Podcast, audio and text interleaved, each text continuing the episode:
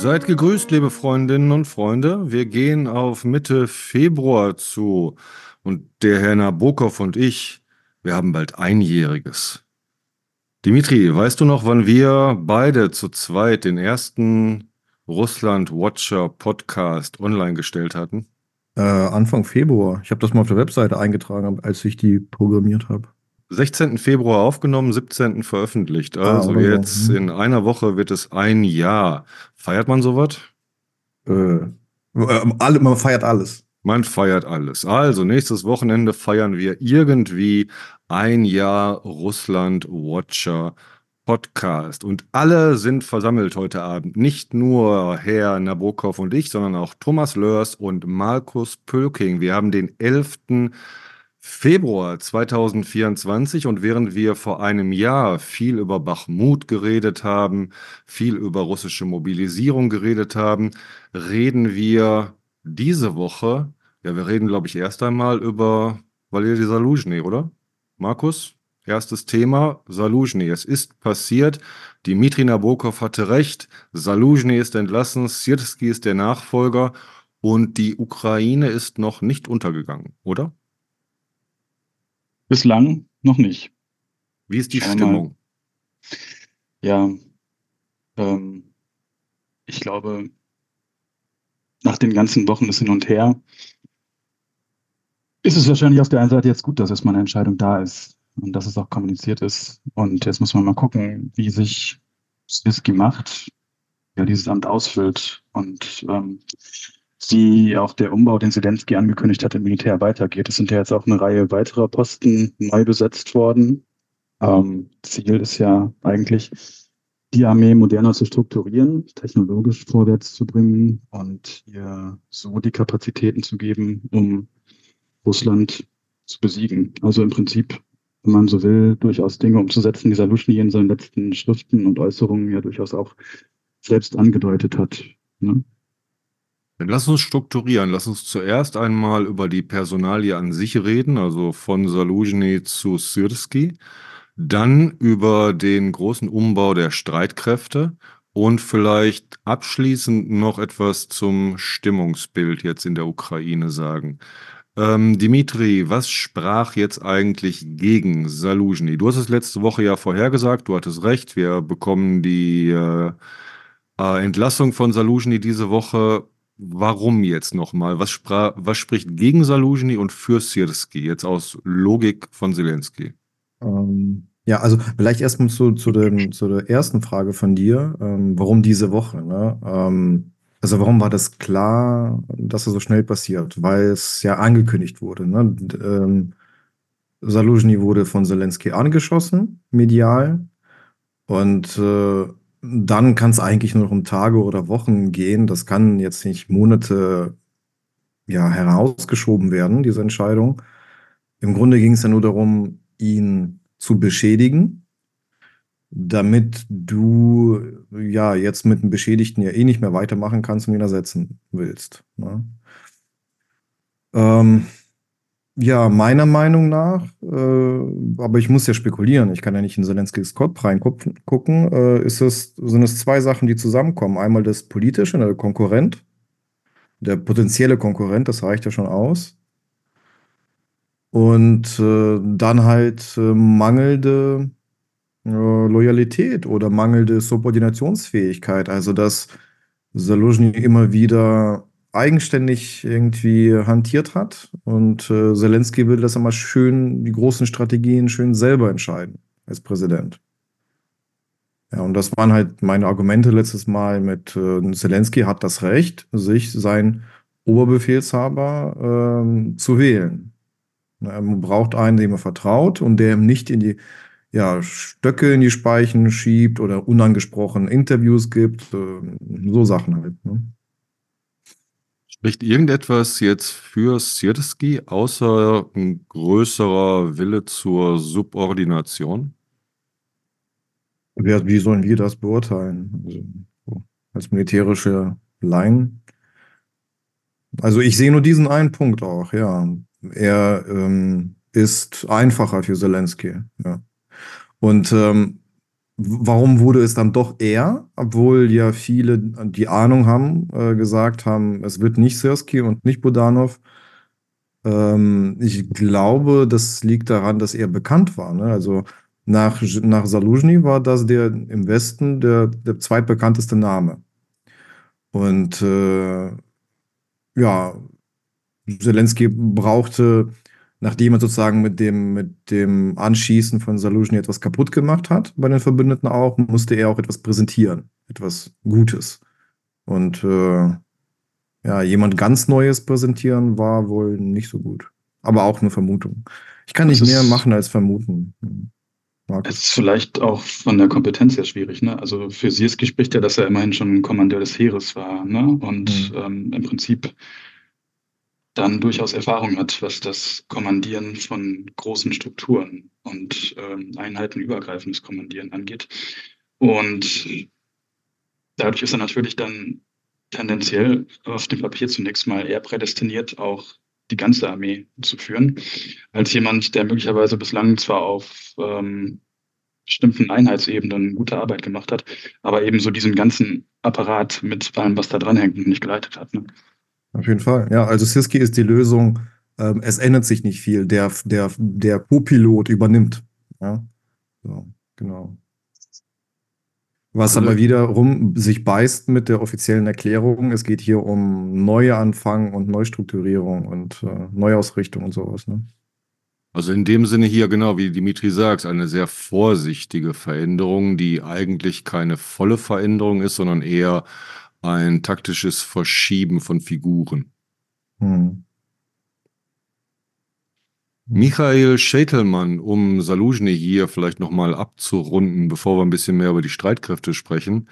Um das abzurunden mit Saluzhny, Michael Schätelmann, ein Publizist in Kiew, russischsprachiger Publizist, hat eine Umfrage in seinem Telegram-Kanal gemacht, an der 15.300 Leute teilgenommen haben, welche staatliche, welches staatliches Amt soll Saluzhny jetzt bekleiden? 28, nee, ich fange mal von hinten an. Äh, 10 Prozent, und dann dürft ihr raten, wofür ich gestimmt habe. 10 Prozent, äh, zweimal der dritte Platz, ähm, Berater des Präsidenten in äh, militärischen Angelegenheiten und Generalsekretär der NATO, zweimal dritter Platz. Dann äh, zweiter Platz, ähm, wie nennt sich das? Äh, Glavna Kamanduishi, ähm, Oberbefehlshaber der ukrainischen Truppen in der NATO. Mhm. Und erster Platz Verteidigungsminister der Ukraine. Mhm. Wenn du mal raten, wofür du gestimmt hast, äh, mit der NATO irgendwas, würde ich vermuten. Natürlich, Generalsekretär ja. der NATO, das wäre jetzt äh, mein Wunsch. Ähm, als Verteidigungsminister hier erster Platz, ähm, das seltsam, wär, ne? wäre seltsam. Ja, das wäre eher der Wunsch nach, äh, es alles rückgängig zu machen. Das ist ja gerade das Problem, dass Saluzhny Zelensky nicht in seine Militärpolitik äh, hinein agieren soll. Und es auch gerade einen neuen äh, ersten Wechsel gab. Ne? Und es gerade erst einen Wechsel gab mit Umerov, genau. Ja. Hm. Ja, was wird mit den ukrainischen Streitkräften 2024 und darüber hinaus? Wir sind uns, glaube ich, alle einig, dass wir es mit der schlagfähigsten und erfahrensten Armee Europas zu tun haben. Kein Widerspruch, natürlich. Wie werden sich diese Streitkräfte weiterentwickeln? Sie werden sich auf jeden Fall weiterentwickeln, natürlich auch immer in Abhängigkeit von der Staatlichkeit der Ukraine. Aber wie wird Ihr Weg jetzt gehen? Was äh, denkt ihr, wie jetzt 2024 die Stoßrichtung sein wird und dann darüber hinaus? Meine Meinung hängt das ja alles an den USA, also von den Waffenlieferungen. Ne? Das ist auf jeden Fall erstmal die Grundlage. Wenn die jetzt ausbleibt, dann braucht man andere Entwicklungen eigentlich nicht diskutieren. Ja. Weil du meinst, dass dann die äh, Streitkräfte mit der, ja, mit der mh, äh, beschränkten Staatlichkeit sich dann auch nicht weiterentwickeln können. Beschränkte Staatlichkeit. Keine Ahnung, also gibt es da nicht eigentlich zwei Möglichkeiten? Also das eine Mal, du hast die Unterstützung des Westens ähm, oder du hast die Unterstützung des ganzen Westens mit den USA. Das ist äh, optimalster Fall. Weiter, ja. Ähm, bis zum Schluss, wie versprochen. Oder so lange wie nötig. Ähm, zweitbeste Möglichkeit ist, die USA fallen weg, aber die Europäer erhöhen ihr und es gibt zwar eine Lücke zwischendurch, aber ja, nach einem Jahr oder einem halben Jahr ähm, haben die Europäer so aufgedreht, so ihre Rüstungsindustrie aufgebaut, ähm, auch in Kooperation mit der Ukraine, also in der Ukraine teilweise auch, ähm, dass das für das Notwendigste ausreicht, also um, um, sich gegen Russland zu verteidigen, um die Staatlichkeit der Ukraine zu erhalten, äh, reicht das aus. Und äh, suboptimalste Version, der ganze Westen fällt weg, USA und Europa. Und äh, dann musst du auf, äh, ja, auf Minimallösungen setzen, ne? dass du dich selber mit, mit, mit Einkäufen äh, aus Übersee und eigener Produktion äh, kostengünstig noch irgendwie ja, über Wasser halten kannst. Die USA werden ja militär, also rüstungstechnisch auf jeden Fall reingehen in die Ukraine. Das steht ja, glaube ich, mhm. nicht mehr in Frage. Also die Kooperationen sind angebahnt und äh, die USA werden auf jeden Fall Rüst den äh, Wiederaufbau der Rüstungsindustrie in der Ukraine auch ähm, mitgestalten. Ja, die Europäer auch. Also natürlich, das sind ja auch private Konzerne am Ende, ja, die da reingehen. Aber trotzdem, ähm, ja, mehr als die Hälfte des, äh, des Haushalts geht in, ins Militär und das muss äh, finanziert werden. Hm. Weißt du, auch, auch, auch diese, diese Rüstungsindustrie, die in der Ukraine jetzt aufgebaut wird, die muss bezahlt werden. Ja, das, wird, das ist ohne Westen äh, schwer zu leisten. Nun sind die Staatssubventionen von der Europäischen Union an die Ukraine ja beschlossene Sache seit letzter Woche. Mhm. für, lang, für wie lange reicht das? Ne? Und vor allem reden wir ja eigentlich von mittel- bis langfristigen Dingen. Und ähm, wenn man die ein oder andere Analyse ernst nehmen darf und auch Schilderungen aus der Ukraine, aus dem Militär, dann ist der Mangel gerade was so konventionelle Artillerie angeht mittlerweile doch relativ gravierend. Ne? Und ähm, das trägt natürlich dazu bei, dass du dich eigentlich ähm, nur, nur noch prekärer verteidigen kannst. Ne? Also es wird jetzt sicherlich auf absehbare Zeit auch keinen wirklich großen raumgreifenden russischen Vormarsch geben. Aber natürlich können sich auch Dynamiken entwickeln. Ne? Die Ukraine wird ja wahrscheinlich mobilisieren. Das wird ja wahrscheinlich auch ein Ding, das unter CSG realisiert wird, dass eine größere Mobilisierung stattfindet. Ähm, eine Armee wo völlig bekannt ist, dass es an Ausrüstung mangelt, dass sie eigentlich gar nicht die Gelegenheit hat, sich, äh, ja, ich sag mal, angemessen und gebührlich zu verteidigen, wird natürlich tendenziell mit weniger ähm, Moral in die Verteidigung gehen und äh, entsprechend werden auch neue Rekruten weniger Moral mitbringen, als wenn man zumindest davon ausgehen kann, dass so die Unterstützung jetzt akut irgendwie einigermaßen gesichert ist und man zumindest in der Lage ist, auch Paroli zu bieten, den russischen Angriff. Ne? Und da sehe ich im Moment doch Probleme, wo ähm, alle Innovationen, die die Ukraine bewerkstelligen will, einfach akut nicht Abhilfe schaffen, glaube ich. Aber bedeutet jetzt Sersky äh, weg von diesem Innovationskrieg? Ist das also, dann was anderes? Eigentlich nicht. Ich habe ein Interview mit ihm gesehen, dass er Katrin ähm, Eigendorf heißt sie, glaube ich, vom ZDF, mhm. ne? Ja gegeben hat, da hat er im Prinzip sich auch durchaus dazu bekannt. Ne? Streitkräfte müssen eben, also die ukrainischen Streitkräfte müssen, wenn sie den Krieg gewinnen wollen, müssen das durch Technologie tun. Das ist eben so ihr Pfand, das mit dem sie wuchern können. Die müssen innovativ sein und in dieser Innovationskraft den Russen immer die nötigen Schritte voraus, um die russische Überlegenheit an Mensch und Material sozusagen wettmachen zu können. Das ist schon seine Ansage. Ne? Zugleich gilt er natürlich, also er ist ja interessanterweise eigentlich in Russland geboren. Ähm, jemand, der also im Prinzip eine sowjetische Militärausbildung absolviert hat und gilt ja eigentlich auch als jemand, der äh, Bachmut zum Beispiel eher nach sowjetischen Vorstellungen gehalten hat, also nach Vorstellungen, die auf einer Kriegsführung basieren, die wir auch auf russischer Seite sehen. Ne? Deswegen ist er bei der Truppe auch nicht ganz so populär wie Salushny und äh, darf man mal gespannt sein, wohin das genau geht. Also es gibt ja jetzt ein paar weitere Umbesetzungen in der Armee, wo schon junge und scheinbar auch sehr technologieaffine Kommandeure auf relevante Posten gekommen sind. Und Zelensky hat ja gesagt, er will das Ganze auch so weit umbauen. Schauen wir mal, wohin es läuft. Also vielleicht geht es auch unter Sirski in die richtige Richtung. Ja, ich denke mir, wir werden ähm, noch sehr eingehend darüber reden, wenn das Thema der Mobilmachung wieder auf der Agenda steht. Die Sachen sind ja jetzt erst einmal zurückgestellt und du sagtest, du sagtest, sagtest es ja, Markus, dass ähm, auch äh, der Munitionsmangel, die ähm, äh, unsichere Lage an der Front, auch die äh, Moral in der Truppe anfasst langsam. Und äh, wir wissen noch nicht, was eine Mobilmachung mit der Ukraine machen wird 2024. Ja, dann kommen wir doch mal zur Stimmung insgesamt. Ich habe mir in dieser Woche, also am Tag der Entlassung, eine Sendung mit äh, schon eben jenem genannten Michael Schätelmann angesehen. Und äh, Schätelmann ist ganz interessant, nochmal zur Skizze dieses Mannes. In ähm, Litauen, wenn ich mich in Sowjet-Litauen geboren, dann ähm, nach Israel gegangen, Isra äh, israelischer Staatsbürger.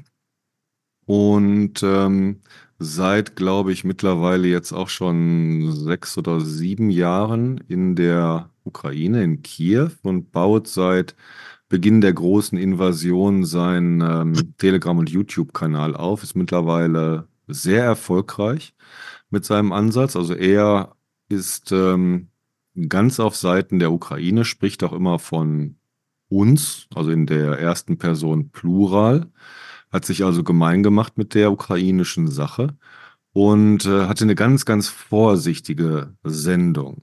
Er hat dann durchaus äh, vielschichtiges Auditorium. Viele Leute in der Ukraine oder auch äh, auf der Flucht aus der Ukraine, aber auch viele im Ausland, in Russland, die ihm zuhören. Und ähm, er betonte mehrmals in der Sendung, dass er sich wahrscheinlich mit seinen Ansichten nicht immer Freunde machen würde jetzt, denn äh, er sieht das, glaube ich, auch so, ja, so gelassen, wie Herr Nabokov das letzte Woche formuliert hat, dass wir uns nicht an Figuren hängen sollten. Dass äh, wir es mit, mit einem demokratischen Staatssystem zu tun haben. Der Präsident kann die Entscheidung fällen, wen er als Oberbefehlshaber der Streitkräfte haben will. Auch der Präsident wird eines Tages wieder abgewählt. Also Zelensky, Saluzhny, das sind nur temporäre Namen.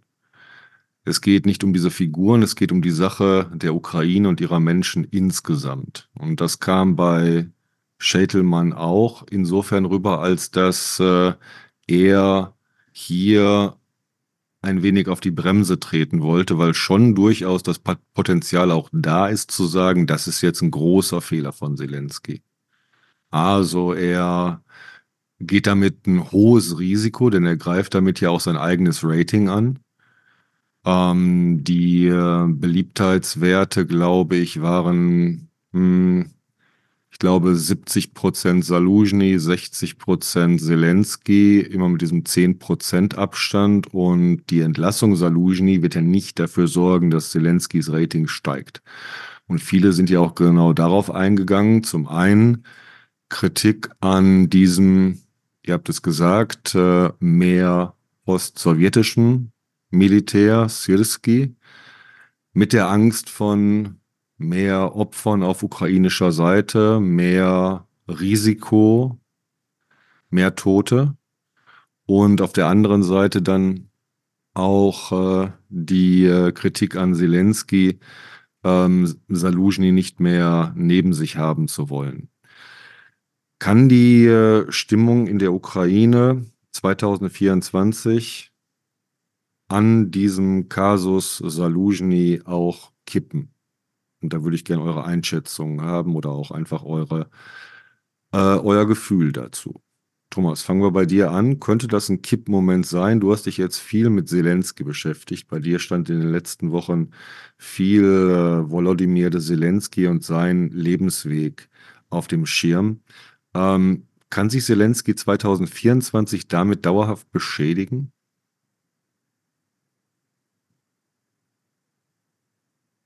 Gute Frage. Es gab immer mal wieder Querelen, ja. Schwer zu sagen. Ähm, er ist, er ist ein Mensch, der schon gewisse Dinge will und wenn er die will, dann will er sie durchsetzen und wenn er kritisiert wird, dann wird er sehr schnell pampig. Ähm, ich glaube, es geht von den bis, bis jetzt verteidigt sich die Ukraine ja noch einigermaßen erfolgreich. Zumindest habe ich es mir noch nichts zu Ohren gekommen, dass da irgendwie die Fronten einbrechen würden. Und die Ukrainer wissen ja selber, wofür sie kämpfen und sehen ja eigentlich, dass ihr Präsident weiterhin auch dafür kämpft. Deshalb sehe ich jetzt große Gefahr nicht. Dimitri, wie siehst du das? Ähm, Im Verlauf von 2024 könnten dann immer wieder die Stimmen zurückkommen, wenn mhm. etwas schief geht. Ja, wir haben es euch doch gesagt, Saluzhny hättet ihr lassen sollen. Ja, hm, schwierig. Ich habe keine Kontakte in die Ukraine, ne? Also, ähm, ja, doch, ich habe schon Kontakt, aber ich rede mit denen eigentlich nicht über die Stimmung in der Ukraine, muss ich sagen. Spreche halt über, wie sie geflohen sind äh, und so weiter, aber ich versuche nicht, die Stimmung rauszufinden. Ähm, also, was ich dazu denke, zu dieser Stimmungssache, ne, ähm, das habe ich schon erklärt mit dem Punkt, könnt ihr euch erinnern, wenn die Offensive scheitert, ja, ähm, wie es dann weitergeht, weil mh, Tote in der Offensive auf dem Weg zum Sieg, das ist halt etwas anderes als Tote in einer unklaren, wie lange Nieder äh, Verteidigung. Ähm, dann wird es schwierig. Ne? Das war so meine Grundüberlegung zu, zu dieser Stimmung der Ukraine. Und das ändert sich nicht. Das ist so der, der eine Punkt. Diese, dieses, dieses Problem bleibt bestehen. Ja? Ähm, also die des Blutzolls. Äh, für, für welches Ziel ähm, muss man diesen Blutzoll zollen? Wie, wie, wie sagt man das korrekt? Ne? Ähm, das ist halt wichtig und äh, das, da liegt es halt an der politischen Führung, ähm, dieses, diese Gesamtstrategie vorzugeben, damit das ganze Land weiß, wofür es kämpft. Ja? Und äh, da hast du aber den Gegner, äh, Russland, Putin, die an Narrativen arbeiten. Ja, und äh, wir haben dort den Arestowitsch und äh, russische Propaganda, die in die Ukraine reinwirken mit der Westen hat uns verraten, wir haben es aufs falsche Pferd gesetzt, äh, wir werden hier unendlich lang bluten, wir müssen mit Putin eine Übereinkunft finden. Ne? Also, ähm, falls das jemand noch nicht mitbekommen hat, Aristowitsch ähm, sagt, wir müssen mit Putin, mit Russen, wir müssen auf deren Seite rüberwechseln. Äh, er bietet im Grunde an, eine Kollaborationsregierung anzuführen, Zelensky abzusetzen, Präsident zu werden und äh, eine Waffenstillstandsverhandlung äh, aufzunehmen mit Putin, die vier Regionen abzugeben und dann ein Vasall äh, Russlands zu sein. So, und ähm, diese, diese Maschinerie, die funktioniert. Also das russische Militär blamiert sich oder hat sich blamiert, ist nicht effektiv, aber die russische Propagandamaschinerie ist effektiv und arbeitet und hat Erfolge. Und äh, die haben sehr tief angefangen. Ne? Die haben mit dem Überfall am 24.02. Ähm, sehr vieles eingerissen, äh, was sie sich über Jahrzehnte aufgebaut haben und äh, mussten dann fast bei Null wieder anfangen, aber die arbeiten sich hoch, arbeiten sich hoch, arbeiten sich hoch. Ja. Und äh, ja, das, das ähm, stimmt mich schon pessimistisch, so, so diese, diese Punkte. Aber ja, ich habe keinen Einblick in die ukrainische, äh, in die ukrainische Meinung. So. Das sind so meine Überlegungen dazu. Ja, die Karriere des äh, Arestovic. Er wurde von, das, was du erzählt hast, hatte ich nicht auf dem Schirm. Ich habe versucht, ein, zwei seiner Postings mal unter der Woche zu lesen, bin dann aber nach zwei Absätzen immer ausgestiegen, weil mir das zu, ach, zu nölig und zu nervtötend war. Aber er wurde von Nadjezdin mehrmals erwähnt. Hat, hat dir das mitbekommen? Mhm. Dass äh, Nadjezdin auch sagt, ja, in der Ukraine, ne, mit jemandem wie Arestovic könnte man sich äh, sicherlich einfacher einigen. Mach sie an, ja, ja. Wollen alle ja, Zelensky weghaben. Mhm. Das hatten wir letztes Jahr ja auch schon öfters gesagt, Mhm. dass genau das die äh, Stoßrichtung ist mit diesen Wahlen, ähm, Wahlen, weil ähm, wenn du die, wenn du die Ukraine nicht zur Verhandlung bekommen kannst, musst du halt das Hindernis beseitigen, welches äh, Verhandlungen blockiert. Also musst du Zelensky loswerden. Ja. Und dann, genau wie du sagtest, einen Neuanfang machen mit äh, einer neuen, ja, quasi auch wieder Marionettenregierung, beziehungsweise einer Regierung, die die Marionettenfäden wieder in Richtung Moskau auswirft. Ähm, Ukrainer, Nirasia. Die Ukraine ist nicht Russland. Buchtitel von wem? Das nächste Quiz. Kutschma? Ja, genau. Leonid Kutschma 2003, sein Buch, hervorragend, Herr Lörs.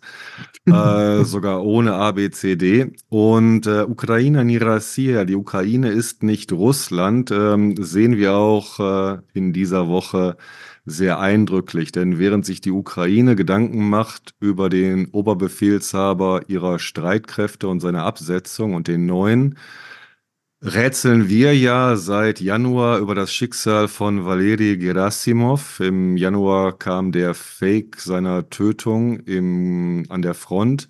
Seitdem ist er nicht wieder aufgetaucht. Wir warten immer noch. Aber wen interessiert das überhaupt in Russland? Ja, also ähm, es ist doch vollkommen egal, wo jetzt gerade dieser Generalstabschef sich herumtreibt, denn in Russland hat man Besseres zu tun in der informationellen Kriegsführung. Und da haben wir in dieser Woche ja ein Spektakel gesehen, wie es seinesgleichen sucht. Man hätte auf den Gedanken kommen können, dass ähm, Lady Diana, die Beatles, der Papst und Mahatma Gandhi gleichzeitig Moskau besuchen. Der Teufel war ja erst letzte Woche da. Und erleben einen riesengroßen Hype. Wovon ich spreche, ist, glaube ich, allen klar. Sein Name ist Carlson, Tucker Carlson, und er hat das Unmögliche geschafft. Er hat Putin interviewt. Ja, ähm, gut. Das haben Leute auch vor ihm geschafft, aber er ist da ganz besonders stolz drauf, dass er dieses Interview bekommen hat. Und ähm, ihr habt es sicherlich alle gesehen. Ihr habt es sicherlich alle in ganzer Länge verfolgt. Und ich glaube, ich verrate hier keine Geheimnisse, wenn ich sage, dass niemand von uns Vieren es sich auch nur angetan hat, das ganze Ding zu gucken. Oder irre ich Doch. mich? Dimitri, du hast, du, du, du, hast es wirklich getan. natürlich. Du hast es wirklich, dann, Ja. dann, dann müssen wir doch die Therapiestunde heute eröffnen und Herrn Nabokov aus seinen Eindrücken zurückholen. Aber erst einmal, Dimitri, warum? Ähm, also nicht um, wegen der Inhalte, wegen dem, was er sagt, sondern ich wollte ähm, aus seinem Verhalten äh, Rückschlüsse ziehen, aus seinem Verhalten. Ich wollte gucken, wie er sich benimmt, Putin. Ja? Also äh, der Carlsen vom Dach, der interessiert mich wenig. Ähm, ich habe eine Meinung zu ihm und äh, mir ist auch klar, wie diese ganze Gemengelage, dass er jetzt Putin interviewt, ähm, wie die ist. Aber ich wollte gucken, weil mh, ja diese Videos, wo Putin, wo man Putin reden lässt, die sind schon aussagekräftig. Ne? Ähm, ich glaube, das letzte große äh, war vielleicht sogar so drei Monate nach dem Krieg mit diesem Peter dem Großen auf diesem Wirtschaftsforum. Ne? Ähm, das war auch sehr wichtig, weil man wollte sehen, merkt er jetzt, äh, dass er ins Fettnäpfchen getreten ist, also dass er sein Blitzkrieg gescheitert ist? Ist er irgendwie nervös? Äh, weiß nicht.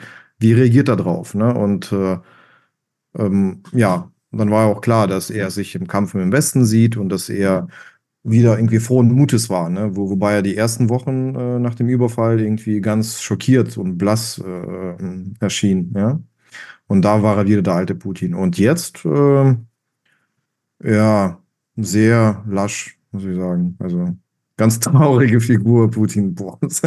Im Grunde hatte alles, alles äh, in den ersten 30 Sekunden schon vermasselt, als er meinte, er müsste jetzt bei Rurik anfangen und nochmal ausholen. Ähm, da habe ich mir gedacht, okay, das ist ja mal, der arbeitet so schlecht, wie seine Giftmörder, äh, die Nawalny das Gift da in die Unterhosen geschmiert haben. Das ist ja eine Katastrophe. Der, der wollte zu den Amerikanern sprechen und hat erst mal 30 Minuten äh, aus dem Mittelalter doziert, um Gottes Willen. Also, das ist eine Katastrophe. Ja. Ich halte das für ein Missverständnis dieses Interviews. Und lass mich mal ein hier auf äh, die ähm, Diagnose unseres äh, Chef-Putinologen, Herrn Dr. Nabokov. Ähm, wenn es so war, wie du sagst, dass dieses Interview als Adressaten das US-amerikanische Publikum vorgesehen hat, ja, dann gebe ich dir recht, dann äh, ist das Ausmaß der Degeneration in Russland ähm, auch in dieser Figur Putin schon viel weiter fortgeschritten, als wir uns jemals vorstellen konnten. Aber ich habe einen anderen Eindruck, der das Ganze dann doch wieder relativiert. Denn äh, ich habe mich gefragt, warum jetzt? Also war Februar 2024. Das okay, arbeitsloser Journalist wird vom Kreml angeheuert für dieses Interview. Großer, großer PR-Gag. Keine Frage. Haben sie viel Geld für ausgegeben, haben sie ähm, lange dran gestrickt und jetzt haben sie es. Aber warum im Februar 2024? Ich dachte mir, es kommt doch gut ein halbes Jahr zu früh. Ja, wenn man zum Beispiel hier auch ähm, stärkeren Einfluss auf die US-Wahlen nehmen möchte, dann ist das doch äh, im Jahresverlauf an einer ganz seltsamen Stelle platziert. Wir haben vor einem Jahr bei unserem ersten ersten Podcast, Dimitri, geredet über unsere Vermutung, was denn Putin zum 24. Februar 2023, also zum einjährigen Jubiläum seiner Spezialoperation sagen wird. Und da hatten wir auch darauf hingewiesen, dass wie auch jetzt, äh, bitte niemand erwarten soll, dass irgendwas Inhaltliches ähm, jetzt kommt, was wir nicht schon ähm, hunderttausend Mal gehört haben. Und so war es ja jetzt auch wieder. Wir haben das alles schon hunderttausend Mal gehört. Und äh, ich gebe dir recht, Putin wirkte wohl so, dass er in vers verschiedenen Passagen auch die äh, Kontrolle über seine eigene rhetorische Propaganda verliert. Anders zu erklären ist vielleicht auch nicht dieses 25-minütige äh, Gelaber von Rurik äh, bis zu Lenin und Stalin und der Ukraine heute. Aber die einzige Erklärung, die ich hatte für den Februar war, das ist jetzt ähm, an das innere Auditorium gerichtet. Das ist nämlich hier, um zu zeigen, ein US- oder der US-Journalist überhaupt ist hier bei uns in Moskau, ja. Und ihr habt vielleicht, ich habe das dieses ganze Interview mir nicht in Gänze angesehen, sondern nur in Ausschnitten. Aber was ich mir angesehen habe, war, waren Teile der Berichterstattung in den russischen Medien über Carlsons Besuch in Moskau. Und diese Berichterstattung war folgendermaßen. Ähm, Carlson fährt zu einem Supermarkt. Was wird er da einkaufen? Carlsen steigt aus dem Wagen. Carlsen nimmt die linke Hand in seine Hosentasche. Carlsen okay. schaut nach rechts. Also was wir hier gesehen haben, eine Woche lang war ein wirklich bewegendes Schauspiel russischer Minderwertigkeitskomplexe russischer Minderwertigkeitskomplexe in Richtung, ah, die großen, großen, großen Amerikaner sind bei uns. Das, ne, das kennen wir ja aus der Sowjetzeit schon. Und das ist hundertprozentig präsent gewesen. Ja, diese Anbiederung an die USA, dieses von unten auf die USA ähm, heraufschauen, dieses die USA, die USA, dieser US-Journalist und dieses sich unglaubliche Anbiedern und Stiefellecken, Dimitri. Ja, auf jeden Fall ist beides richtig. Äh, schließt sich nicht aus. Äh, die haben das, das hast du alles wunderbar zusammengefasst. Genauso war das. Also, das war ja die Carlson Tucker Woche in, in russischen Medien. Ne? Die haben, die mussten Nadezhdin abackern und auch Carlson äh, Tucker äh, gleichzeitig. Ja? Genau, ähm, aber das schließt sich ja nicht aus. Ne? Das ist so, ähm, dass er gekommen ist, kannst du nutzen, das Interview an sich, aber der Inhalt, der war, glaube ich, ins amerikanische Auditorium an die Make America Great Again äh, Fraktion der Republikaner, ja, also an die Trumpisten. Die, das kannst ja beides erledigen. Du kannst ja versuchen, zwei Ziele, irgendwie, also zwei Fliegen mit einer Klappe zu schlagen. Ne? Einmal die, die, ähm, das rote Amerika versuchen anzusprechen und äh, den Russen auch gleichzeitig den Wert dieses Journalisten verkaufen. Ja, und wenn dann das rote Amerika angesprochen werden sollte, wenn irgendwelche Spin-Doktoren des kollektiven Putins das im Auge hatten, dann ist das auf jeden Fall ähm, fulminant gescheitert. Ja. Aber macht ja nichts. Also nur, dass die äh, den ersten Schlag äh, vermasseln, heißt nicht, dass sie den Krieg verlieren. Das, das Ding ist jetzt nach hinten losgegangen, das haben sie vermasselt, aber da wird noch viel mehr kommen. Das ist ja erst der Anfang. Vielleicht war das auch gar nicht so richtig geplant, intendiert. Ähm, haben die im Moment so eine Schnelle nicht besser hingekriegt. Irgendwie hat es in der Koordination da mit Putin äh, gemangelt. Ne? Das Team hat da irgendwas geplant und Putin hat dann äh, seine Putin-Show durchgezogen, ne? weil er das so fein dann doch nicht irgendwie differenzieren kann zwischen amerikanischem Publikum, russischem Publikum. Ne? Der wie, wie so der Greis äh, erzählt er seine, seine Sachen runter. Der auf Autopilot, jetzt fängt er erstmal bei Rurik an, immer.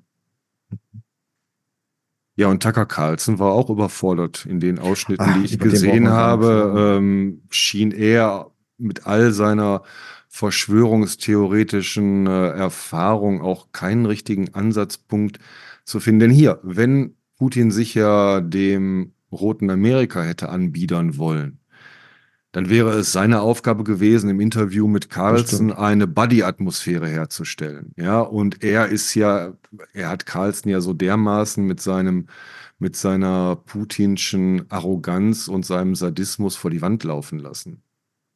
Ja, da hat sich anscheinend nicht getraut, ne? Hatte wohl doch zu viel Angst, zu viel Respekt vor Putin. Der hätte ihn einfangen müssen, äh, abschneiden müssen. Der hat ihm schon die Bälle versucht zuzuwerfen, ne, für seine Talking Points, also der Carlson jetzt den Putin, ne? Ähm, aber das, ähm, ja, diese halbe Stunde am Anfang, äh, die hätte nicht sein dürfen. Ne? Das geht nicht. Naja, aber gut für uns. Ja, ich meine, das äh, Interview mit diesem altersverwirrten Vampir ist somit ähm, zumindest dafür gut gewesen, um nochmal in großer, großer Reichweite die äh, Schizophren äh, Schizophrenie dieses Mannes auch äh, zu dokumentieren. Denn ähm, das haben wir ja auch mit Nadjezdin gesehen, auf den wir vielleicht nochmal später kurz eingehen können, dass äh, Putin auf der einen Seite wirklich und wahrhaftig an seine eigene Unfehlbarkeit und seine Beliebtheit glaubt, auf der anderen Seite aber hinter jeder Ecke Gefahr und Verrat wittert. Und beide Seiten halten sich gerade in dieser schizophrenen Spannung, die dann, wie ich meine, dazu führen, dass ähm, Putin sich nicht mehr kontrollieren kann in diesem Interview und zu diesem ähm, zu diesem marasmatischen historischen Rundumschlag ausholt. Ähm, ja, wollen wir darauf eigentlich eingehen? Äh, Markus, hast du Lust? Auf, ähm, so vielleicht alle Punkte, alle Lügen kurz mal ähm, aufzählen, alle historischen Unwahrheiten. Alle wird schwierig, aber wir können mal versuchen, uns der Sache anzunähern und zumindest mal die Probleme von seinem Geschichtsbild äh, so ein bisschen zu entlarven, so wie er diese ganze Geschichte erzählt. Ne? Es ist übrigens bezeichnet für dieses Interview, dass alle Leute an dem Punkt, wo er sich selbst mittelbar mit Hitler verglichen hat, äh, schon mhm. eingeschlafen waren und das gar nicht skandalisiert haben. Ne? Was ja dieser Punkt ist, wo er sagt, also Hitler musste Polen ja auch angreifen. Eigentlich waren die ja schuld. Ähm, das ist ja irgendwo gar nicht so groß skandalisiert worden, obwohl das gerade in Deutschland eigentlich für einen gewissen äh, ja, Widerhalt sorgen müssen. Ja. ja. Ich habe an der Stelle gebetet, dass Putin irgendwas mit Ratte bringt. Die Ratte in der Ecke. Hitler war die Ratte in der Ecke. ja. Ja, aber zu seinem Geschichtsbild, ne? Ähm, am Anfang war Rurik und äh, so weiter und so fort. Ich glaube, äh, wenn man ähm, sich irgendwie eine Erzählung anguckt von tausend Jahren russischer Geschichte, vielleicht muss man einmal ganz kurz ähm, den Bogen schlagen zu tausend Jahre deutscher Geschichte, um mal kurz für uns alle einen etwas anschaulicheren Vergleich zu haben, warum sowas schwierig ist und sehr viele Fallstricke hat, da irgendwelche Kontinuitäten herbeizureden. Meine, dir vor tausend Jahren Deutschland anguckst, dann hast du hier irgendwie einen Kaiser, der sich eigentlich als römischer Imperator betrachtet und in der Folge sieht, weil seine Macht eben aus Rom herstammt und er letztlich damit ein Abkömmling von, ja, eigentlich äh, von einer göttlichen Macht sozusagen ist. Ne? Das ist ja so das Legitimationsmodell, das man aus dem Mittelalter kennt. Und Deutschland spielt eigentlich keine große Rolle. Es ist dann auch das Heilige Römische Reich. Deutschland kommt dann irgendwann später erst als Zusatz dazu. Schriftsprache ist Latein. Und irgendwann äh, desintegriert dieses Reich eigentlich immer mehr in kleine Fürstentümer. Äh, das Volk spricht dann natürlich verschiedene deutsche Dialekte und irgendwann kommt eine eigentlich periphere Macht, ähm, nämlich Preußen, das auf einem Territorium entsteht, wo eigentlich baltische Stämme gelebt haben und kauft sich sozusagen in Deutschland ein.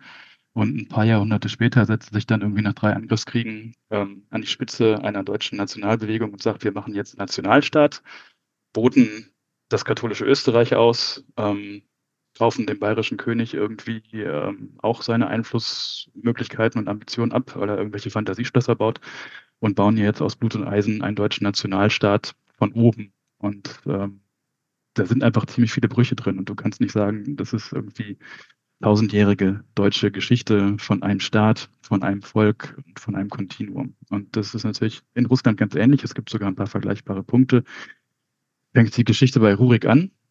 Rurik, ähm, die Linguisten hören es vielleicht auch raus, ist gar nicht so ein unfassbar slawischer Name, sondern stammt eigentlich aus einer nordischen Sprache. Ne? War ein, ähm, ich glaube, Varäger heißt der Stamm, ne? auf jeden Fall letztlich ein Wikingerstamm aus dem südlichen Schweden, glaube ich, die halt ähm, über die Flusssysteme durch Russland äh, Richtung Süden gereist sind, ähm, um Handel zu treiben und äh, wahrscheinlich auch um zu brandschatzen und zu morden und zu plündern, was Wikinger eben so machen im Mittelalter. Und irgendwann kommen die halt nach Nizhny Novgorod, reißen sich das unter Nagel und ähm, bauen da eine Staatlichkeit auf. Das Ganze geht dann irgendwann weiter runter nach Kiew, ähm, wo du dann so Phänomene hast, dass zum Beispiel Olga von Kiew eigentlich den Namen Helga trug, den man dann aber slavisiert hat, äh, um sozusagen Verbundenheit mit der dort lebenden slawischen Bevölkerung herzustellen. Und das Kiewer Reich expandiert dann, wird sehr groß, ähm, umfasst eben Teile der heutigen Ukraine, das heutige Weißrussland oder Belarus und Teile des heutigen Russland und zerfällt irgendwann im Mongolensturm. Und ähm, auch natürlich dadurch, dass, was Putin ja, glaube ich, auch gesagt hat in seiner Geschichte, ähm, weil es natürlich wie im Mittelalter unüblich durch verschiedene Erbfolgeregelungen auch einfach eine Zersplitterung von Territorien und Macht gab. Ja? Und ähm, dann zerfällt dieses ganze Gebilde irgendwann. Und dann gibt es hier mal einen dynastischen Link, äh, dann gibt es da mal irgendwelche Kontinuitäten rechtlicher Art, was soziokulturelle Gewohnheiten angeht.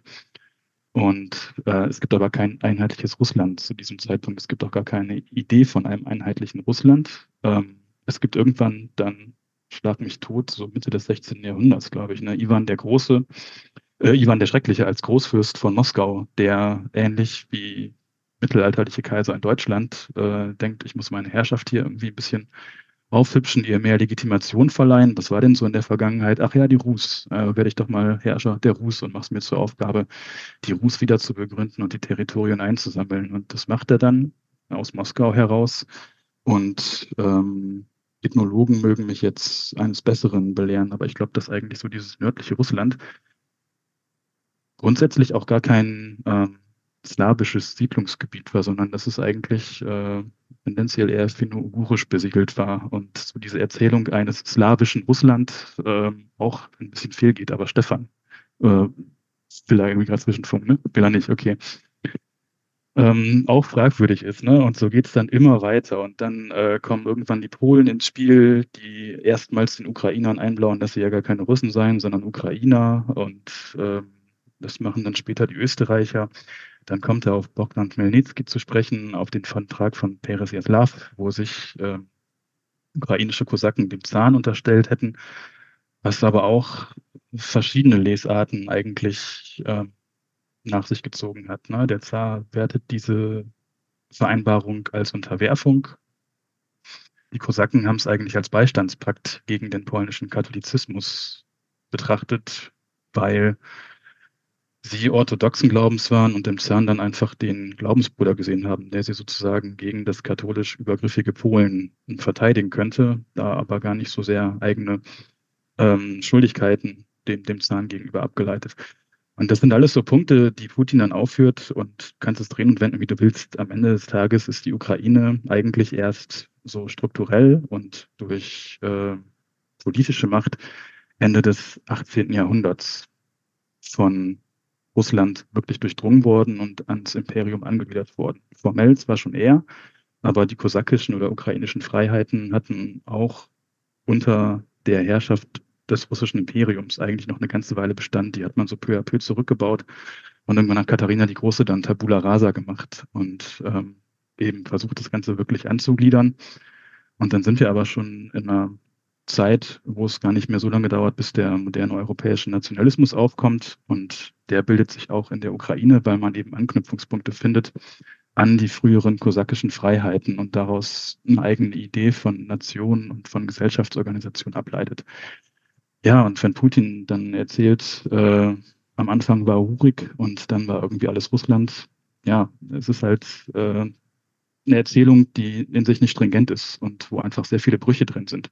Natürlich kann man irgendwie immer wieder Anknüpfungspunkte finden an Dinge, die sich über die tausend Jahre irgendwo mal durchgezogen haben, ähm, aber genauso gut und in deutlich stärkerer Form trifft es eben auch nicht zu. Ne? Also zum Beispiel stimmt es natürlich, dass die Rurikiden-Dynastie irgendwie in die nördlichen Fürstentümer der Rus übergegangen ist. Und wenn man jetzt sagt, die Dynastie ist Herrschaftsträger und äh, letztlich auch Träger von Kontinuität, dann kann man sagen, dass das sich irgendwie auch noch durch die Mongolenherrschaft oder bis in die Mongolenherrschaft herein erhalten hat.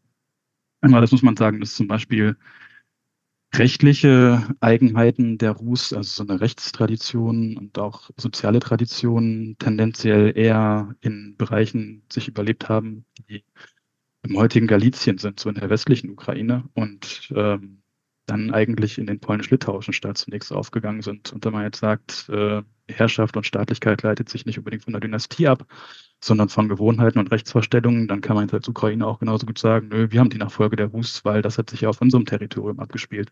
Was geschichtswissenschaftlich natürlich auch problematisch ist, weil da ein paar Jahrhunderte mit ganz anderen Entwicklungen zwischenliegen.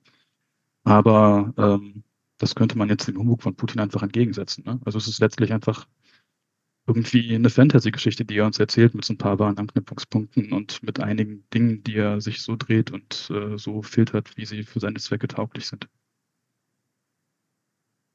Ich möchte an der Stelle noch einmal unterstreichen, dass Putin diesen historischen Exkurs äh, den Amerikanern drei Tage vier Tage vor dem Super Bowl-Finale zugemutet hat. Insofern ähm, auch da noch einmal, ähm, das amerikanische Publikum kann es nicht sein. Die haben heute schon wieder vergessen, äh, was Tucker Carlson letzte Woche überhaupt gemacht hat und bereiten sich gerade auf das Endspiel vor.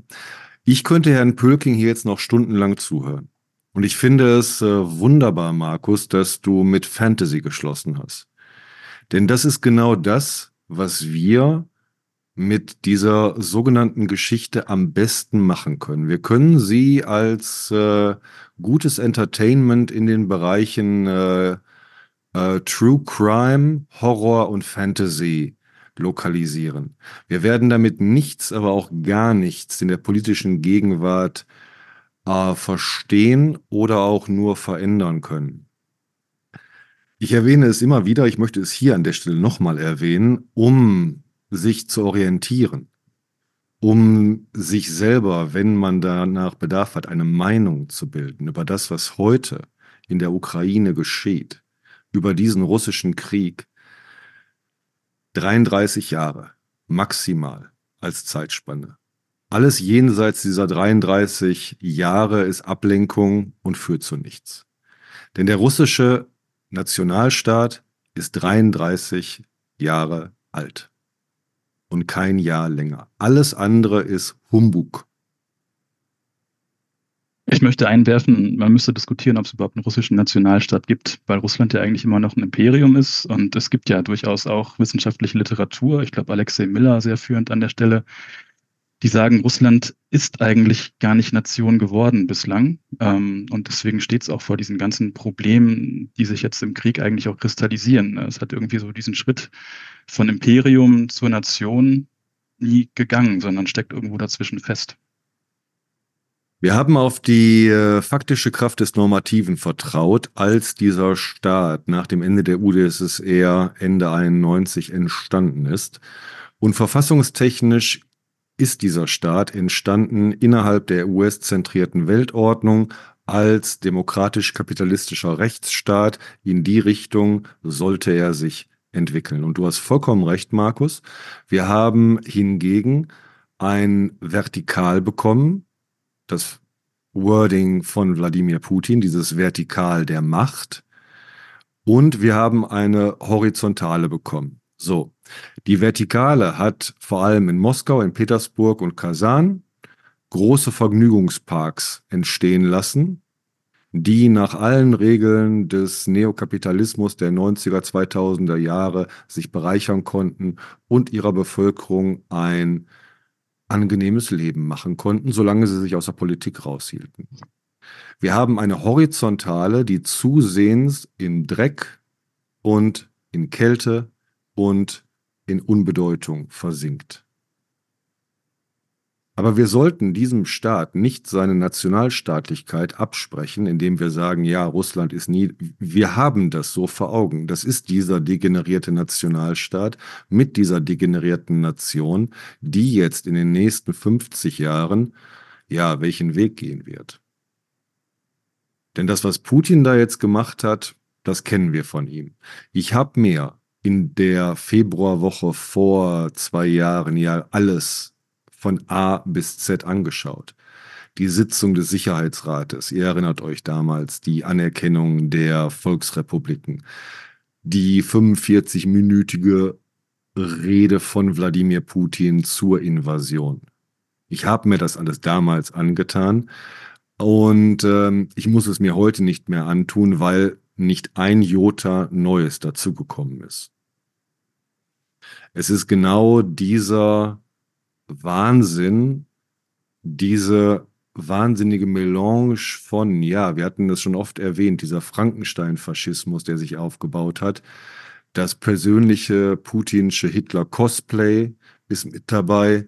Die äh, Reaktivierung des Sowjet-Spirit, die ähm, Etablierung der mafiösen Strukturen auf der gesamten wirtschaftlichen ähm, äh, Top-Ebene. Ja, das äh, sind ja alles Elemente dieses äh, Vertikals. Und alles, was vor diesen 33 Jahren war, das zu besprechen, das ist nur Ablenkung. Ja, ist eine große Fantasy-Ablenkung, aber wie gesagt, wir haben diese Schizophrenie, Schizophrenie vor Augen und ich glaube, Putin hat wirklich diese äh, Carlson, diese, diese, diese, diese Mappe mit dem Chmelnytsky-Dokument mitgegeben. Ja, ist wirklich, er hat diese Mappe ihm mitgegeben, stimmt, also, oder? Was, was drin war, wissen wir nicht, aber es war irgendwie so mein Highlight, als er plötzlich äh, inhält und nochmal irgendwie so ähm, der einzige Moment da, wo man aus dem Räschlafstadium nochmal hochgeschreckt ist, weil plötzlich was Unerwartetes geschehen ist und dieser Typ, äh, äh dieser Arm aus dem Kamera aus der Kamera, aus der Bildschirmseite diese Mappe reingereicht hat, äh, was auch immer da drin gewesen sein muss. Äh, Putin hat gesagt, das waren die Dokumente, Kopien davon können Sie dann ja übersetzen, wenn Sie wieder zu Hause sind. Ja, ähm, äh, an späterer Stelle sagte ja, ihr habt äh, Nord Stream Pipeline gesprengt. Da hatte er aber keine Dokumente Mappe dabei, die das beweisen würde. Wo es doch so offensichtlich ist und alles. Naja.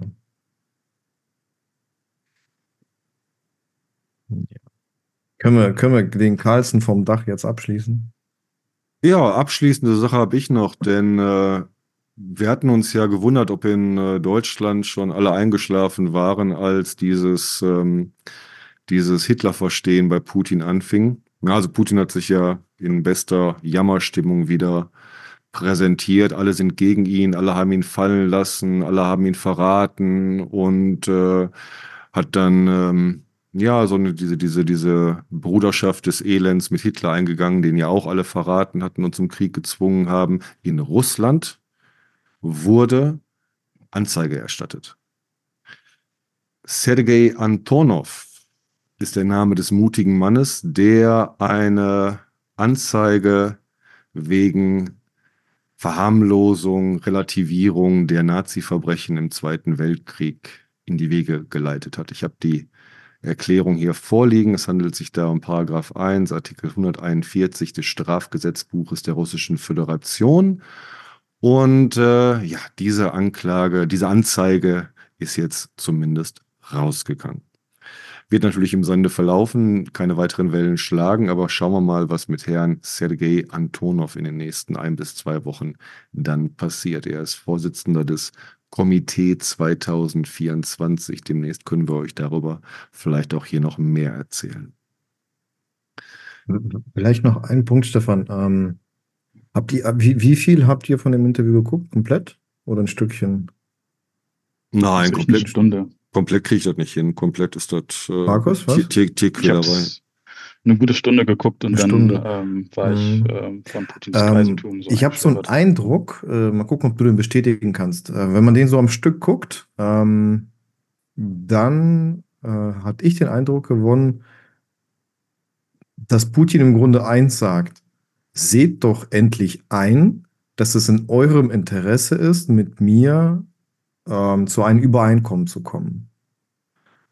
Kam dir das so vor? Absolut, absolut. Betteln Du bist zwar nicht Markus, aber okay. Sorry, Entschuldigung, aber ja. Sag, ja, sag, sag. Ist es dir auch so vorgekommen, ja? Stefan. Hm. Ja, gut, dass du es noch Ja. erwähnst, weil das war äh, mein Eindruck hier auch. Es war Mhm. ein, ein wirklich Betteln um ernst genommen werden, ein äh, Betteln um ich bin doch so furchtbar, ein äh, Betteln um lass uns doch verhandeln. Also Ich, ich, ich, war, ich war doch nie schuld. Ja, es ist ja Ja. Karneval, ne? Da kann man ja auch mal klarere Worte wählen. Also es war irgendwie halt wie so ein etwas perplexer Kreis, der nicht versteht, warum eigentlich alle sich so sehr dagegen wehren, dass er sich nimmt, was er glaubt, ihm zu gehört, was, was ihm gehört, ne? Und so hat er dann da gesessen und irgendwie einfach äh, ja, Humbug geredet und ähm, gehofft, äh, hofft jetzt wahrscheinlich, dass die Leute ihn verstehen und sagen, ach ja, der alte Mann hat ja eigentlich recht. Soll er sich das doch nehmen, ist ja gut. Je nach dem Interview möchte ich auch, dass alle hinfahren und ihn interviewen. Köppe soll hinfahren und äh, hier die, wie heißt äh, Alice Schwarzer soll ihn interviewen und wen haben wir noch im, im Petto? Sollen alle hinfahren und ihn interviewen. Die sollen sich alle, Hubert. ja, zwei Hubert. Stunden sollen sie da mit ihm reden. Dann machen wir einen eigenen YouTube-Channel auf. Wir interviewen Putin oder so. Sollen sie alle machen. Ja, Aber ja schade, Punkt- dass der Punkt mit Hitler so wenig beachtet wird. Ja, das ist, ähm, den wollte ich gerade nochmal zur Sprache bringen. Glaubt ihr, dass er den vielleicht auch bewusst für ein deutsches Publikum gesetzt hat? Hm. Ich bin mir nicht sicher. Ich ähm, finde hier insgesamt bei dem Interview sehen wir durchaus, dass äh, der Kreml nicht up-to-date ist. Er weiß zwar oder er meint zu wissen, was er tut. Also ich würde dem Kreml jetzt und dem kollektiven Putin bei aller Hysterie, in der sie da mittlerweile ja anscheinend chronisch gefangen sind, immer noch äh, eingestehen, dass sie sehr genau wissen, welche Schritte sie machen wollen. Aber ich glaube, sie haben in vielerlei Hinsicht keine Ahnung. Also und so sehr, wie sie ja von der Ukraine schon keine Ahnung hatten und nach wie vor auch beständig zeigen, dass sie die nicht haben, haben die in den USA, glaube ich, auch keine Ahnung, was in dem Land eigentlich wirklich vorgeht. Ja, Trump kennen sie vielleicht noch gut und der ist ja auch vielleicht nicht so schwer zu manipulieren, wenn du äh, die Knöpfe lange entwickelt hast. Aber sie wissen nicht, was in dem Land vorgeht. Und ich glaube, sie wissen auch nicht so genau, was in Deutschland vorgeht. Sie sind, glaube ich, was die äh, ähm, Aktualität angeht, wirklich hinterher. Und deshalb glaube ich, vielleicht, vielleicht hat er so einen Impuls gehabt, wieder in die Richtung zu gehen. Aber ich glaube eher, dass wir da so eine wirklich so eine persönliche Seite gesehen haben mit seinem Cosplay, was er dann doch durchscheinen lässt. Mhm. Aber jetzt wollen wir uns mal nicht wegen einem Fehler äh, der Russen mal zurücklehnen und sagen, äh, die können ja gar nichts. Ähm, weißt du, die sind die einzigen, die dieses Spiel spielen, die die Gesellschaften der anderen manipulieren, unterwandern, zersetzen. Äh, gut, die haben sie mal Quatsch gebaut, ja, aber die sind ja trotzdem im Großen und Ganzen echt erfolgreich damit.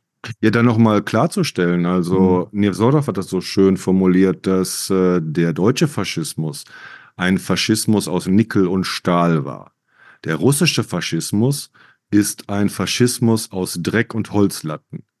Das heißt aber nicht, dass der weniger gefährlich oder weniger, ähm, weniger ähm, vernichtend ist als der mhm. Deutsche. Das sehen wir ja. Er vernichtet auf eine andere Art und Weise, mit einer anderen Betriebstemperatur.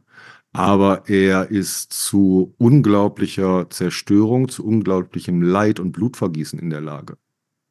Mhm. Und der deutsche Faschismus hatte einen ernsthaften äh, Gegner, der stärker war gegen sich oder mehrere. Und der, der russische Faschismus heute hat einen Westen auf der anderen Seite, der sehr schwach und zögerlich ist. Ja. ich würde aber sagen, stärker würde ich dir genau zustimmen, Dimitri, nur ich würde die Unterscheidung hier ein bisschen feiner ziehen. Ähm, die USA, die EU sind viel stärker als Russland.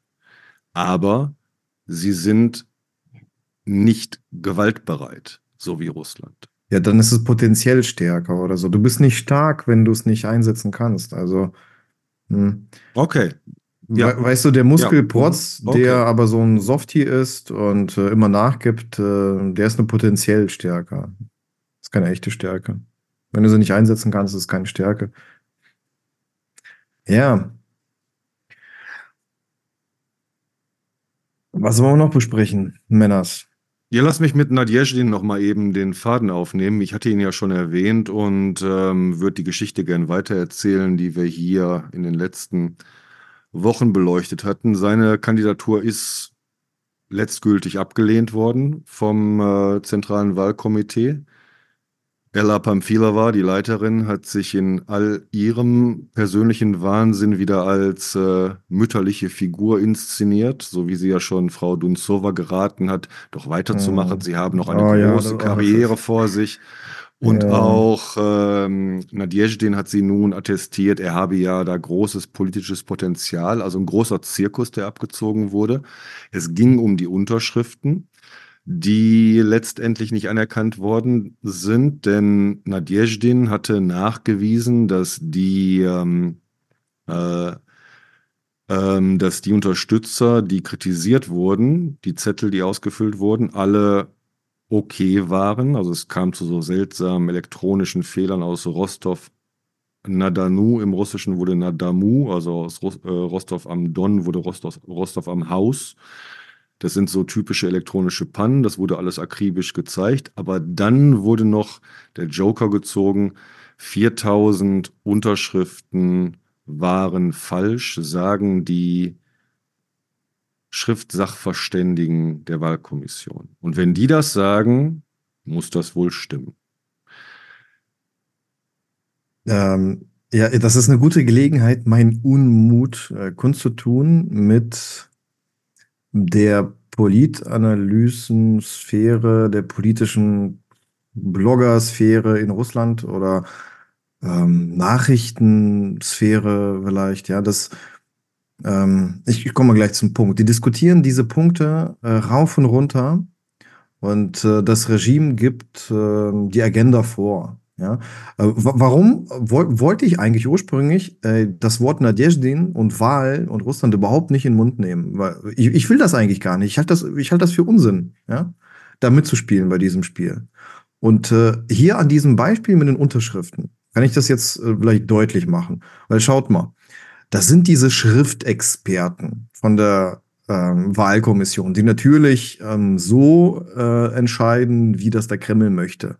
Ja, ähm, da kannst du jede Unterschrift äh, für, für falsch erklären, weil sie mit den Datensätzen des ähm, Ministeriums des Inneren nicht übereinstimmen. Ja, so.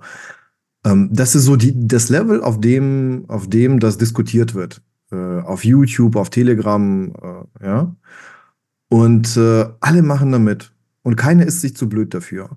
Aber eigentlich ist doch allen klar, dass diese ganze Unterschriftengeschichte ähm, eine Ebene höher entschieden wird. Ja? Putin oder eine seiner Lakaien tritt die Entscheidung, Nadezhda nicht antreten zu lassen und dann finden die Experten halt äh, genug Fehler in den Unterschriften. So.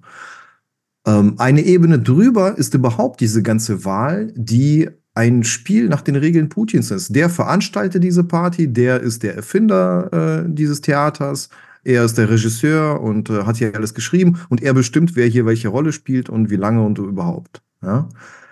Darüber hast du die Ebene äh, von Russland selbst. Ähm, alle beschäftigen sich dann mit Russland. Da findet ein Krieg statt in der Ukraine, ein russisch-ukrainischer Krieg. Man könnte sagen, ein größerer, globalerer, äh, hybrider Krieg äh, Russlands und des Westens. Ja? Ähm, und da spielt Russland selbst überhaupt keine Rolle. Ähm, der, ähm, die Opposition ist im Knast oder tot oder im Ausland. Der Prigozhin ist äh, vom, auch hier abgeschossen worden, ja, also von, von, von, von Link, von der liberalen Seite und von der nationalistischen Seite ist äh, komplett das Feld geräumt. So. Äh, man braucht sich mit Russland überhaupt nicht beschäftigen, wenn es um diese beiden Kriege geht. Da wird nichts passieren. Putin sitzt fest im Sattel und das Regime stürzt nicht. Alle Sanktionen und was auch immer, das äh, gibt keinen Grund zur Hoffnung. Ja? Man muss Russland besiegen. Die ukrainische Armee muss Russland besiegen. So. Damit da was passiert. Und das sind ja fünf Ebenen tief, ähm, die alle überhaupt keinen Sinn machen. Du, du, musst dich nicht mit Russland beschäftigen, du musst dich nicht mit dieser Wahl beschäftigen, du musst nicht mit der, der Begründung, warum der Sinn abgelehnt äh, wurde, ausgeschlossen wurde, beschäftigen und auch nicht mit diesen bekackten Unterschriften. Alles völlig sinnlos. Und äh, das kann man mal einmal tun, um das einmal angesprochen zu haben und alle so gesagt zu haben.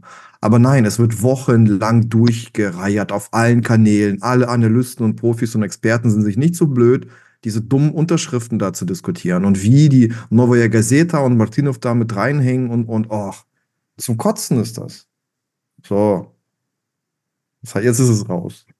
Und das, was ihr gerade erlebt habt, da bin ich äh, Dimitri sehr, sehr dankbar für, denn äh, mit dieser Frustration geht jetzt das Spektakel weiter. Der Kreml, dieser kollektive Putin, hat noch mehr Angst, als ich gedacht hatte. Denn Nadjezdin wäre ja der ideale Sparringspartner gewesen. Jetzt muss ich Putin mit Kommunisten Charitonov, LDPR, Slutsky und wie heißt der von den neuen Ludi Davonkov? Davonkov noch, noch mal. Mhm. Ja, wie auch immer. Äh, Begnügen. Nadjezdin steht jetzt in der Luft. Die äh, Angehörigen der Mobilisierten, hier die Put Damoy, Maria ähm, Andreeva-Truppe, wird nach wie vor nicht angetastet, aber hat schon so ein kritisches Level übernommen. Die Frustration, die wir gerade von Dimitri erlebt haben, wird jetzt groß sein. Und genauso groß wie diese Frustration ist auch die Angst der Elite. Wir werden also ein sehr, sehr interessantes Schauspiel erleben 2024. Wenn dieser ähm, Punkt erreicht ist, dass äh, es jetzt weitergehen soll und dir niemand sagen kann, wohin denn weiter? Weil du sagtest es ja. Ähm, die liberalen politischen Vertreter, wenn wir sie denn überhaupt als solche bezeichnen wollten, also immer im russischen Sinne liberal, was auch immer das dann sein soll, das Spektrum ist zum einen groß, zum anderen sehr seicht, ähm, sind ja schon lange von der Bildfläche verschwunden. Eigentlich können wir sagen seit 2012. Die Nationalisten sind entweder mit dem Flugzeug abgestürzt oder sitzen im Knast. Sind spätestens seit letztem Jahr auch von der Bildfläche verschwunden. Es bleiben halt die altersschwachen Greise, Patrushev, Putin und Co., die jetzt 2024 erzählen, wie es weitergeht, um, und dazu erst einmal bei Rurik über Chmielnicki gehen und weiter. Ihnen hört ja im Land niemand mehr zu. Interessant wäre es noch gewesen, sich näher anzuschauen, wie jetzt sagen wir mal die ganzen Z-Blogger auf diese Carlsen-Sache da reagiert haben, aber das ist noch negativ. Fußnote, ja, ja, Fußnote am Rande. Ähm, wir werden eine irre Alchemie erleben. Und die werden wir 2024 in Russland erleben äh, Dimitri, was du sagst, kann nur von der Ukraine besiegt werden. Äh, bei aller Sympathie für diese Haltung beziehungsweise für diese Zielausgabe, ähm, das kannst du der Ukraine nicht aufschultern. Die Ukraine mhm. muss schon, die Ukraine muss schon damit leben, dass selbst wenn sie ihr komplettes Territorium befreit, sie nach wie vor diesen Nachbarn an ihrer langen, langen, langen Grenze haben wird. Die Ukraine wird nicht in Moskau einmarschieren. Die NATO mhm. wird nicht in Moskau einmarschieren. So einfach wird es für Russland nicht werden. Es ja, wird nee, viel, viel mhm. schwieriger. Nee, ich meinte, dass eher, dass die Russen kriegen erst dann eine Chance, äh, nicht weil irgendeine Wahl, irgendeine, äh, irgendein jemand durch eine Wahl oder sonst irgendwas äh, da irgendwas erreicht, sondern wenn die russische Armee sich aus der Ukraine zurückziehen muss, ähm, dann äh, gibt es überhaupt Feld für irgendwelche politischen Veränderungen. Weißt du? Ähm, ich meinte das nicht so, dass die Ukraine das, das russische Problem erledigen muss, dass es deren Aufgabe ist. Die, die muss besiegen, meine ich, äh, die muss nicht Russland befreien und retten oder sowas und den Russen den ganzen Job abnehmen, sondern die Ukraine kümmert sich schon um selbst und dann wird äh, der Weg frei überhaupt für die Russen. So. Ja. Ja, lass mich noch hinzufügen an dieser Stelle in, äh, meiner, in meiner Skizze, in meiner Prognose für 2024. Wir hatten äh, über Baschkortostan gesprochen. Ja, die äh, äh, Proteste gegen das Urteil äh, gegen Alzinov. Und äh, in Baschkortostan ist jetzt die Hölle los. Menschen verschwinden täglich. Menschen werden abgeholt, manche kriegen es noch mit Angehörige, manche Angehörige wissen überhaupt nicht, wo die abgeblieben sind. Die Schlangen vor den Gefängnissen werden immer länger, ja, dass äh, Leuten da ähm, geholfen wird. Das wird sich ja ausweiten 2024 in Russland. Das wird Schritt für Schritt gehen. Schaut mal, diese vollkommen skurrile Entscheidung, jetzt auch Kirkorov und äh, Bilan auf die, auf die Liste der Künstler zu setzen, die keine Konzerte mehr geben dürfen. Also wir erleben richtig ähm, hysterisches Hauen und Stechen und das wird äh, immer heftiger werden dieses Jahr. Immer heftiger. Mhm. Haben wir sonst noch was für unsere Watch hier am 11. Februar zu besprechen? Möchtet ihr noch was reinschmeißen? Mhm. Denn ansonsten nutze ich die Gunst der Stunde darauf hinzuweisen, mhm. dass wir am 23. Februar, Freitag, letzter Freitag in diesem Februar, unseren nächsten Livestream haben. Und äh, Vielleicht fühlt sich ja Martin Sauerbrei angesprochen, mit uns bei diesem Livestream die Geschichte der Ruß zu rekonstruieren. Martin, liebe Grüße, wenn du uns zuhörst. Mit dir hätte ich da mal ganz große Lust, ein Zwei-Stunden-Gespräch drüber zu führen, da wo Markus Pölking ja heute nur ganz kurz einen Exkurs hinmachen durfte. Also am 23. Februar unser nächster Livestream. Am 24. Februar sind wir in Bonn auf der Demonstration zwei Jahre russischer Krieg gegen die Ukraine. Und ähm, dann haben wir eventuell auch noch demnächst ein Feature für euch vorbereitet, über das euch, glaube ich, Dimitri oder Thomas ein, zwei Worte sagen Jetzt können. Zwei sogar, genau, aber einer steht schon fest. Äh, ähm, am 17. meine ich, zeichnen wir das auf, mit, auch mit Martin Sauerbrei und Oksana Schevel und Maria Popova. Das sind zwei Professorinnen aus äh, USA und Kanada.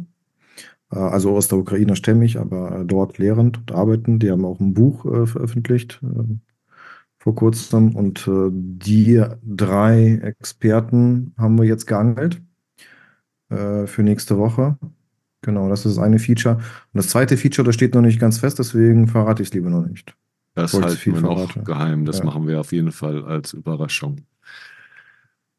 Liebe Freundinnen und Freunde, danke, dass ihr uns heute so lange zugehört habt. Ähm, danke, dass ihr hier Interesse habt an unseren Gesprächen. Wir würden uns sehr freuen, wenn ihr uns äh, Kommentare da lässt, wie euch diese Folge gefunden hat oder auch was ihr von dem Interview von Tucker Carlson mit Wladimir Putin haltet. Ihr findet uns bei Spotify, bei Apple Podcast und auch bei YouTube.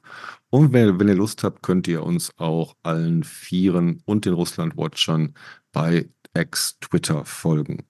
Ich bedanke mich heute hier bei Dimitri, bei Thomas und bei Markus. Wir verabschieden uns und hören uns dann allerspätestens in einer Woche zur nächsten Watch wieder. Bis dann.